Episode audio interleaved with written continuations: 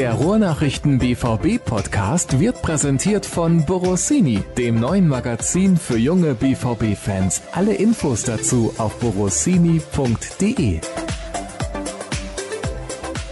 Oh, ist das ein schönes Wetter, Tobi, oder? Was sagst du? Ja, wunderbar. Erzähl doch vielleicht mal unseren Hörern erstmal, wo wir hier sitzen. Wir haben es uns vor der Fanwelt gemütlich gemacht, im Schatten, weil ich muss ganz ehrlich zugeben, ich bin ja mehr so der helle Hauttyp. Du bist jetzt auch nicht der Typ Südländer, der immer am Strand hängt. Also schon deutlich dunkler als ich, aber ich sag mal so, du gehst nicht ins Solarium unter die Sonnenbank oder fährst in den Sommerurlaub und bist dann zehn Stunden am Strand. Schätze ich zumindest mal so ein.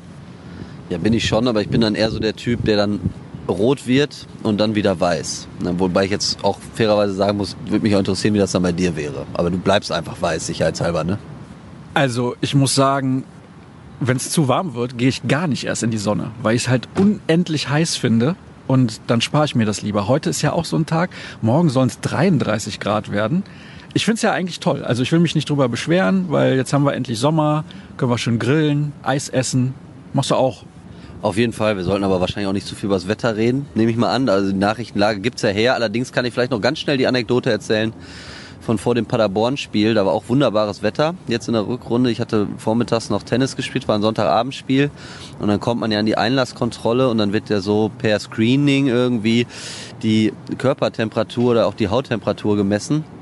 Da hatte ich dann tatsächlich kurze Einlassprobleme als Reporter, aber als dann die Temperatur nochmal im Ohr nachgemessen wurde, dann durfte ich dann doch rein. Sehr interessant. Also du hast Tennis gespielt wie der erste FC Nürnberg 6-0, 6-0? Ja, das ist dann aber bei mir wahrscheinlich eher 0-6-0-6, also wie beim ersten FC Nürnberg, ja.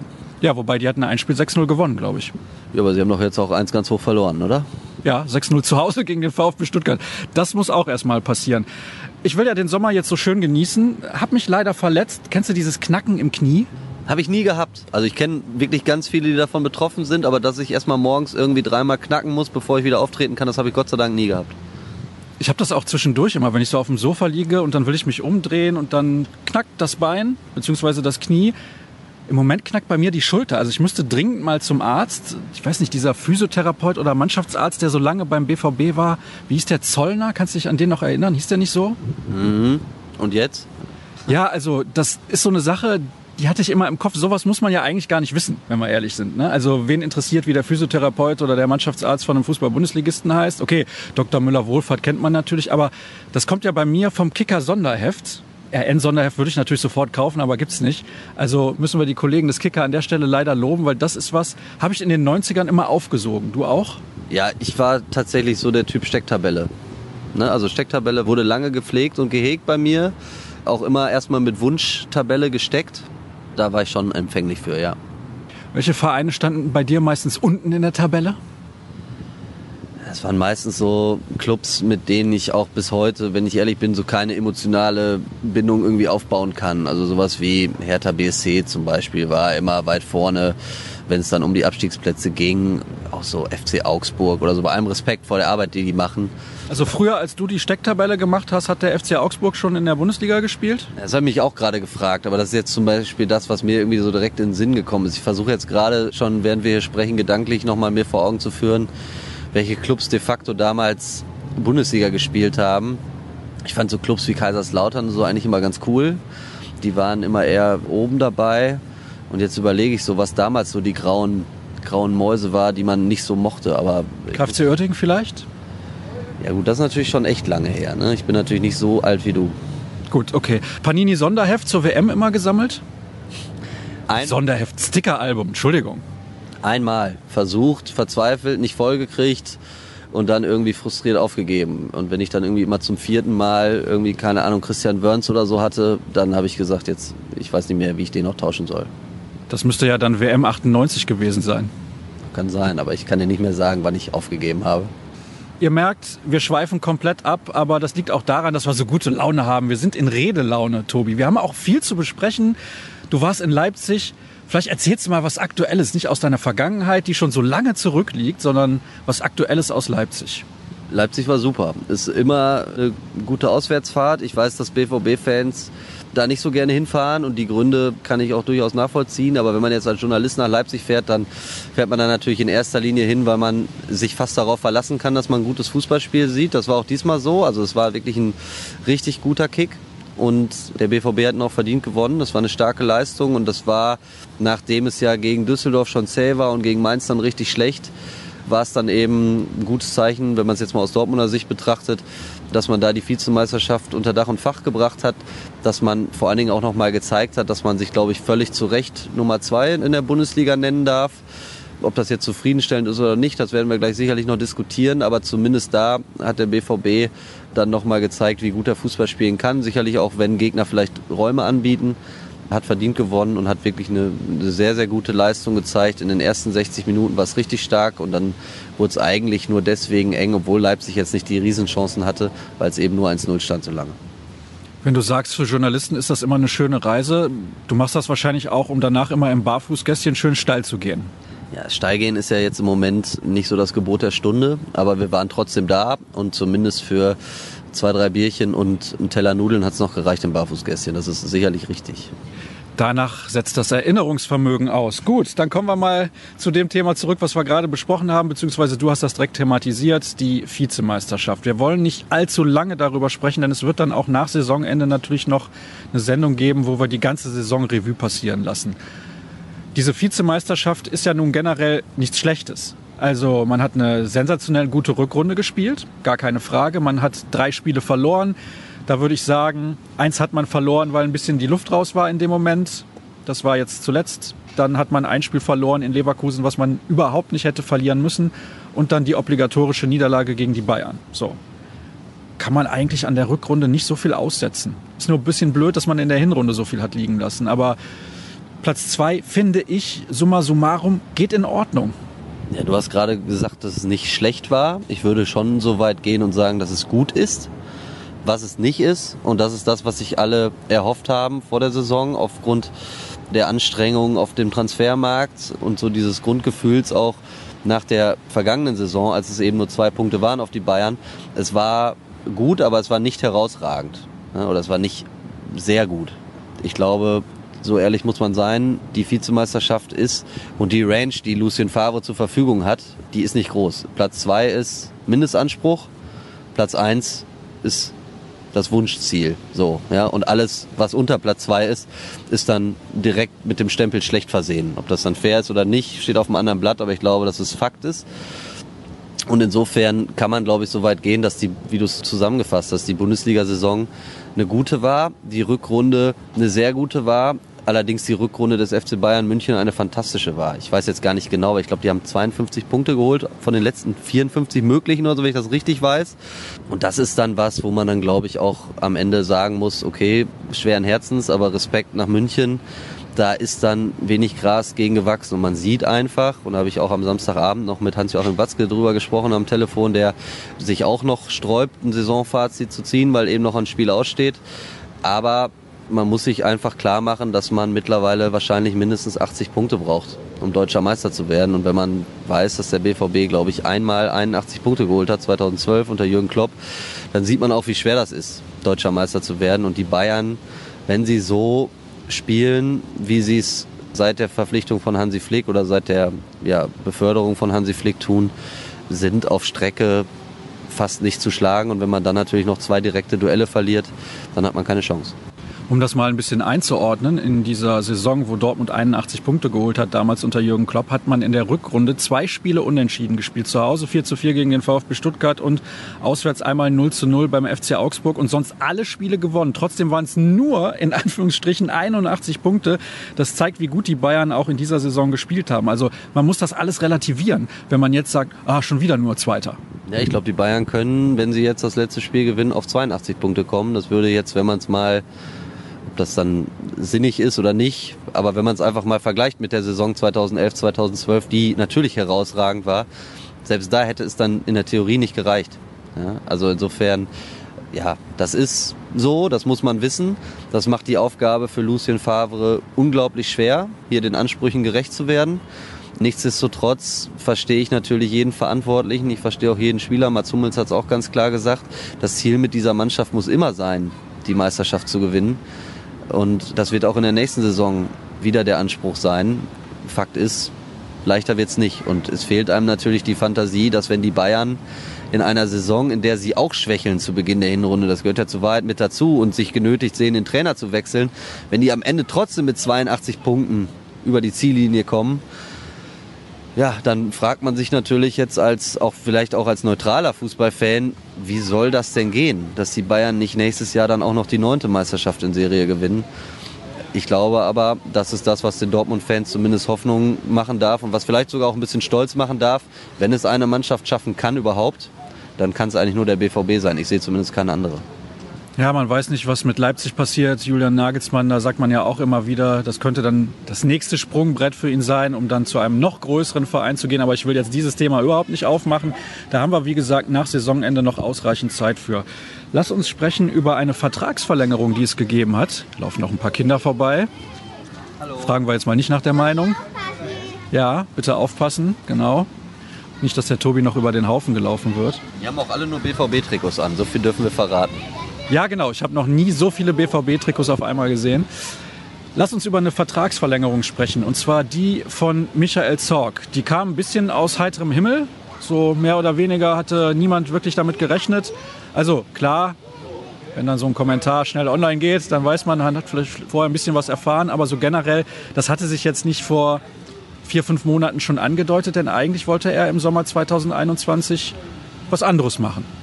Das war der ursprüngliche Plan, dass es dann irgendwann auch für den ewigen Michael Zorg vielleicht tatsächlich noch sowas gibt wie ein Leben nach dem BVB.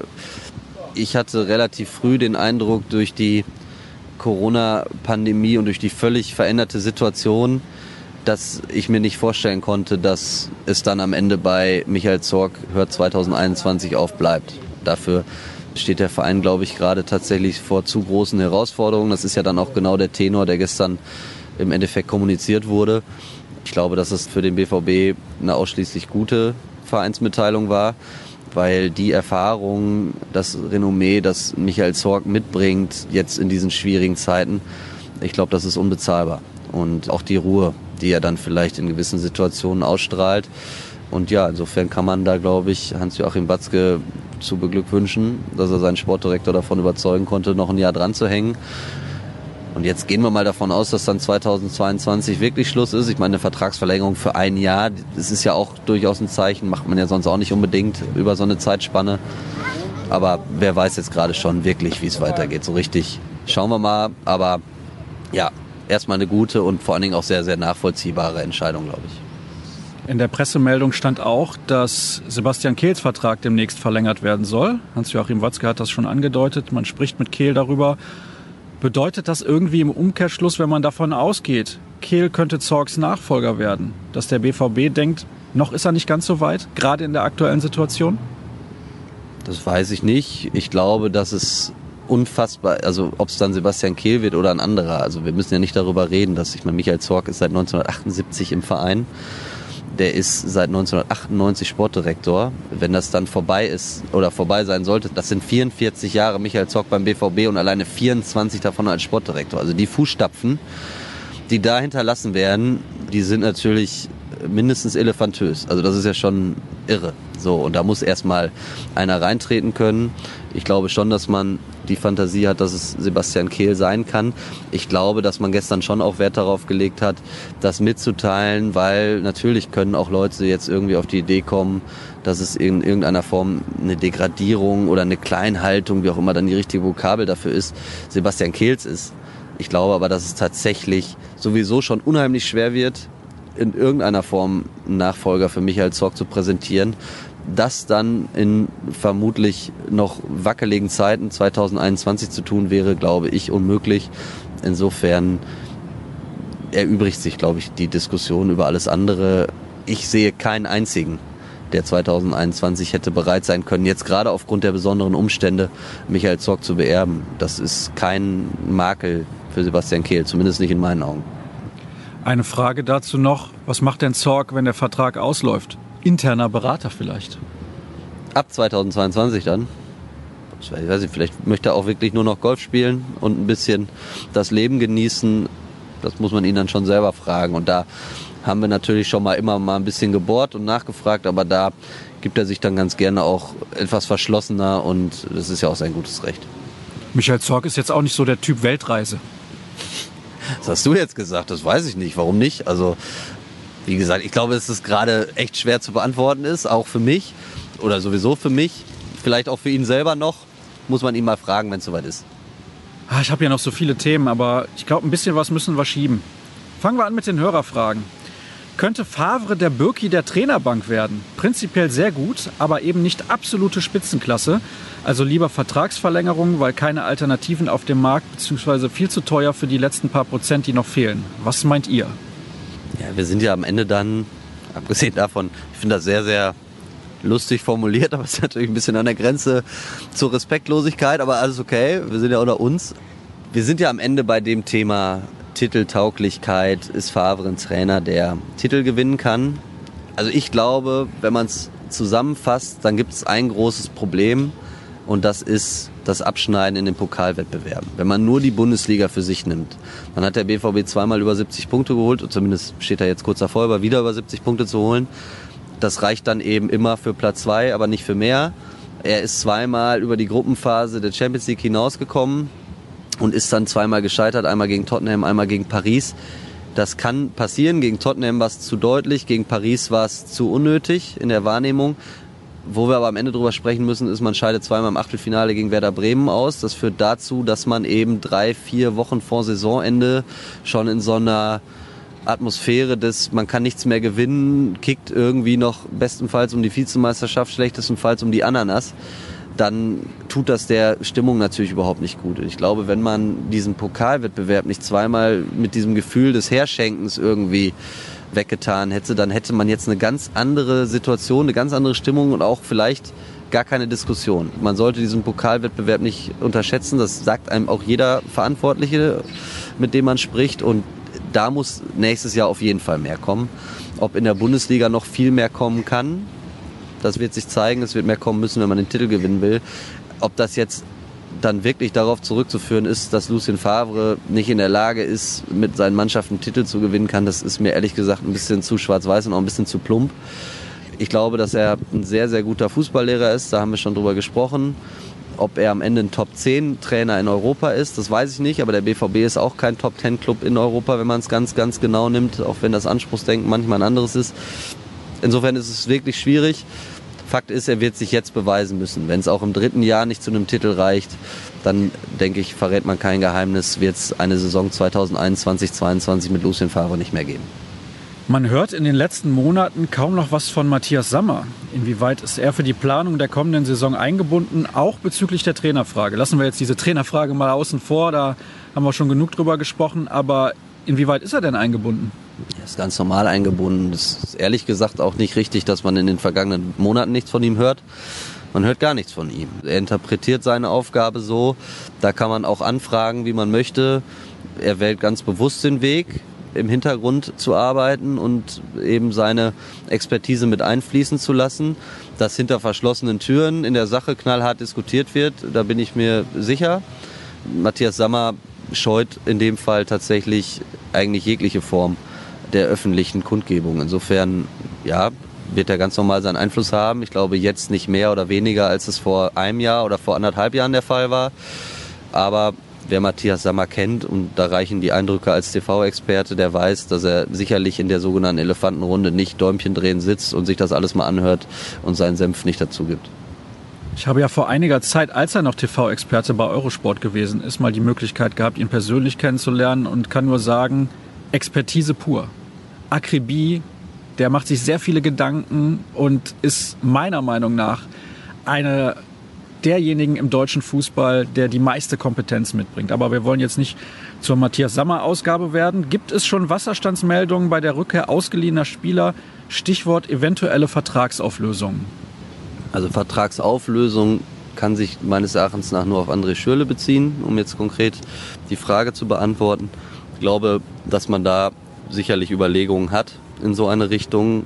André Schürle hat keine Zukunft bei Borussia Dortmund sportlich betrachtet. Das ist jetzt schon klar. Die Leihgeschäfte zuletzt sind aus unterschiedlichen Gründen unglücklich gelaufen. Kaufoptionen sind nie gezogen worden. Dann kam auch der Abstieg mit Fulham dazu. Jetzt das Abenteuer Moskau plus eine Corona-Krise. Also das sind dann auch keine glücklichen Voraussetzungen. Das bleibt natürlich ein dunkler Fleck in der Transferbilanz vom BVB und eben auch ein roter Strich im Jahresetat. Also da wird es sicherlich Bestrebungen geben, eine Lösung zu finden. Generell ist meine Einschätzung, dass eigentlich keiner der verliehenen Spieler, und wir reden ja in Summe über sieben, in der nächsten Saison eine Perspektive hat auf viel Einsatzzeit bei Borussia Dortmund. Das sehe ich nicht. Insofern ist es, glaube ich, gerade eine undankbare Situation, die man hat, dass sieben Spieler wiederkommen, die man versuchen muss, in irgendeiner Form auf dem Transfermarkt ganz gut loszuwerden. Ich mag das Wort nicht, aber es ist ja so. Das wird nicht einfach.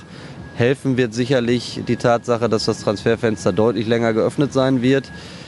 Aber rein was den Geldfluss auf dem Transfermarkt angeht, wird es natürlich schwierig, da Geschäfte zu erzielen, mit denen man am Ende wirklich, wirklich zufrieden sein kann.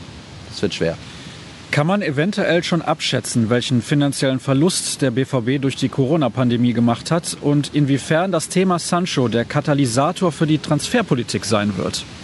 Verlust kann man relativ deutlich umreißen. Also man kann es eigentlich ganz einfach rechnen. Das Fernsehgeld ist jetzt geflossen zum großen Teil. Da gab es kleine Einstriche. So die Zahl, die man dann über den Daumen gepeilt immer wieder hört, ist, dass es eben dann bis Jahresende schon an die 50 Millionen Euro geht, die fehlen. Und das ist natürlich eine Menge Kohle. Also das ist dann schon mal mindestens eine Ablöse und zwei, drei Jahresgehälter von Spielern. Also das schlägt schon ordentlich ins Kontor und das ist auch das, was man in den Gesprächen mit den Verantwortlichen immer wieder deutlich raushört. Die Einschnitte sind schon gravierend. Es ist so.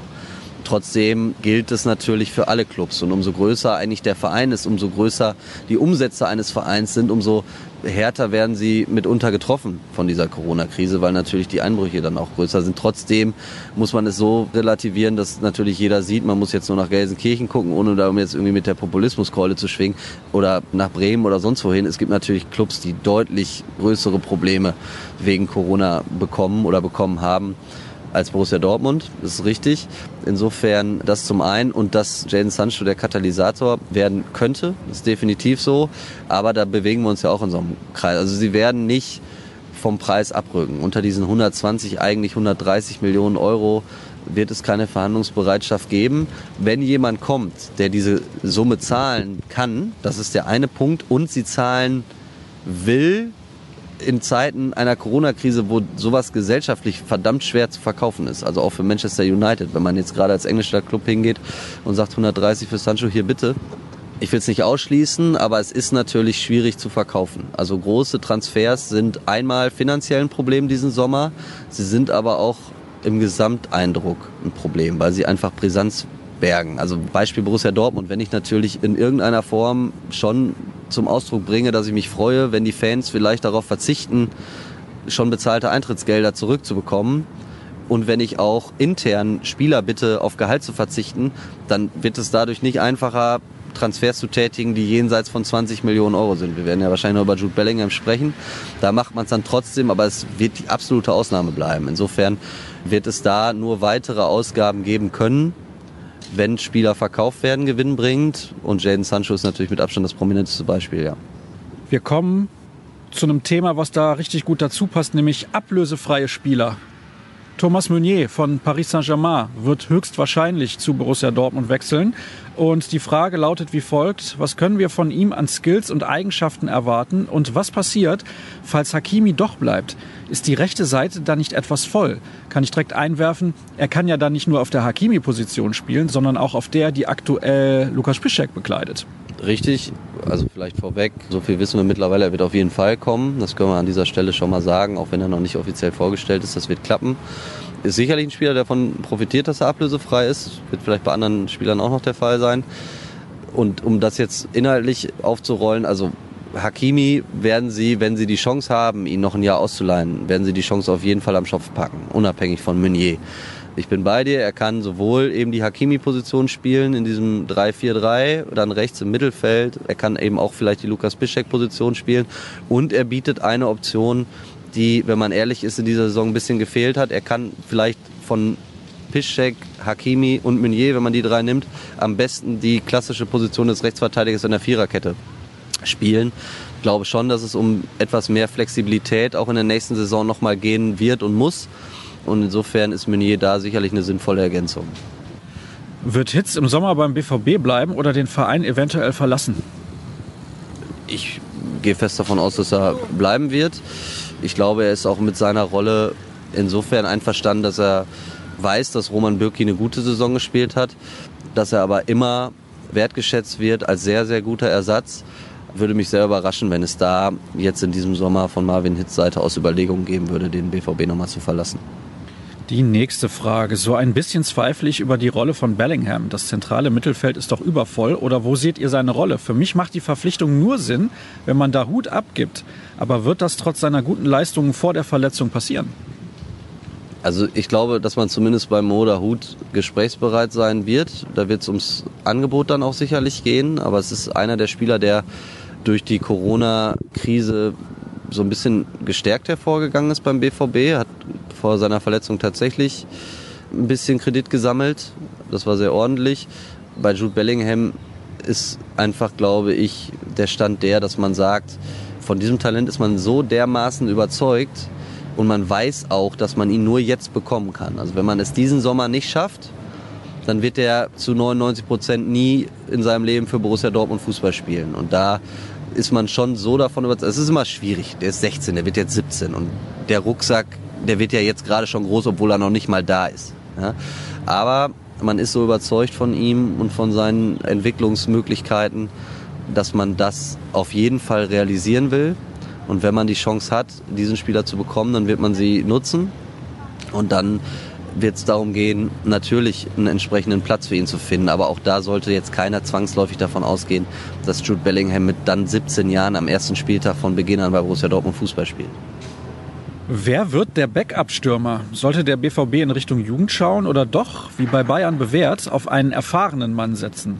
Der potenziell ablösefreie Max Kruse oder der diese Saison groß aufspielende Rufen Hennings wären geeignete Kandidaten, oder? Also Rufen Hennings weiß ich nicht.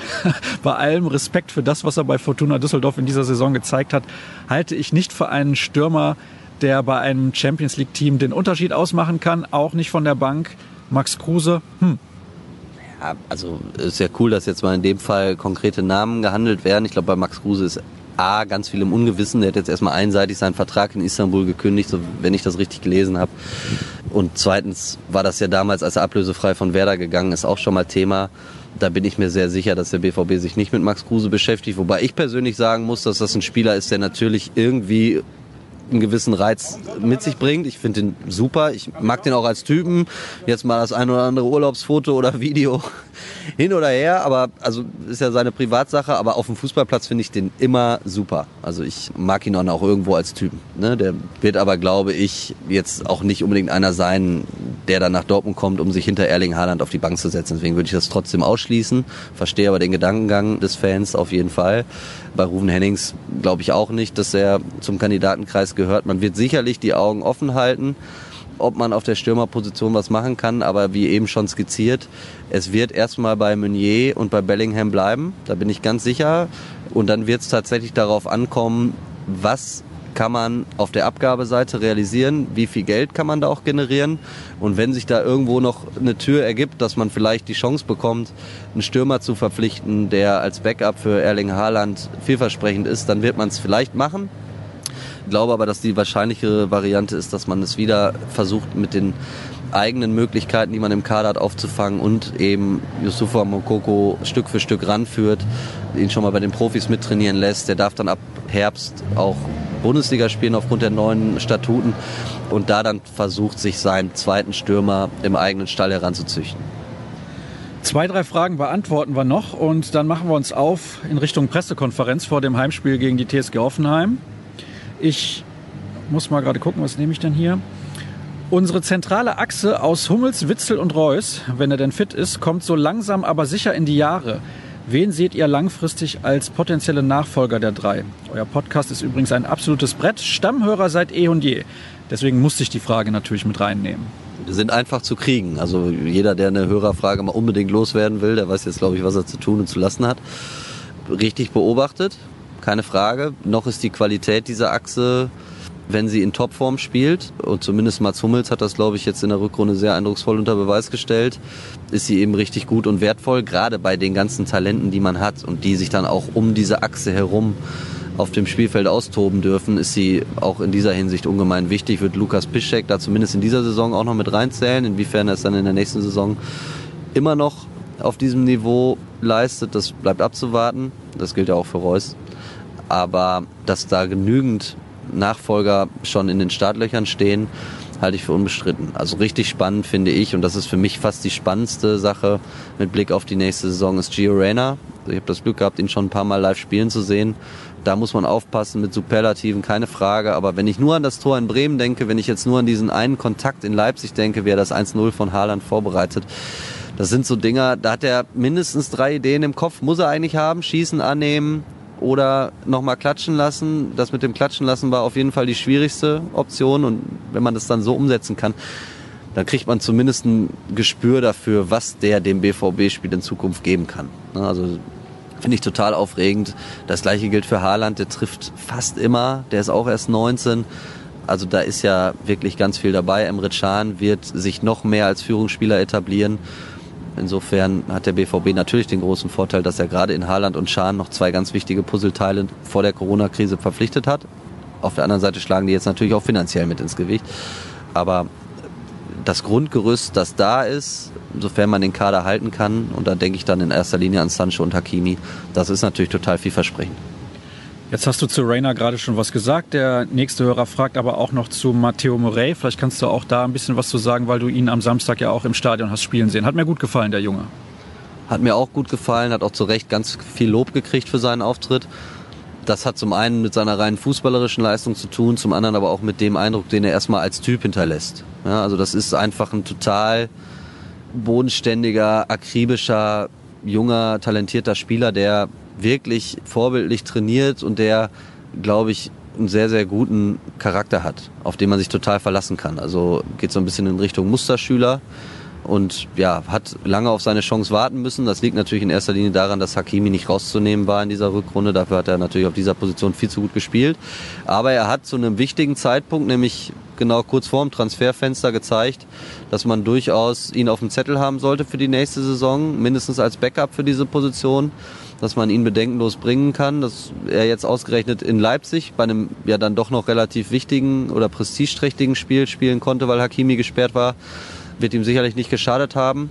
Hat er gut gemacht und ist, ja, ist einer der, der auch, glaube ich, viel mitbringt, um auf der Position dem BVB langfristig helfen zu können.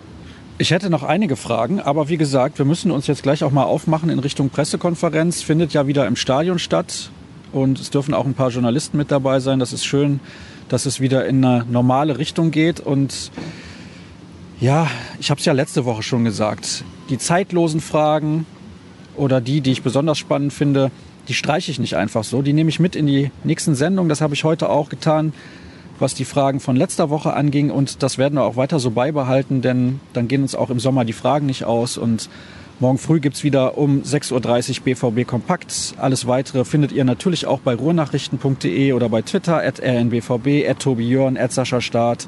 Und eigentlich sind wir da mehr oder weniger durch. Am Samstag gibt es nochmal ein schönes Fußballspiel, da freuen wir uns drauf bei bestem Wetter und dann gucken wir mal, was die Partie so bringen wird. Schön, dass ihr eingeschaltet habt und herzlich willkommen, habe ich nämlich am Anfang gar nicht gesagt. Und jetzt auf Wiedersehen. Bis dann. Tschüss. Auf Wiederhören natürlich, um Gottes Willen.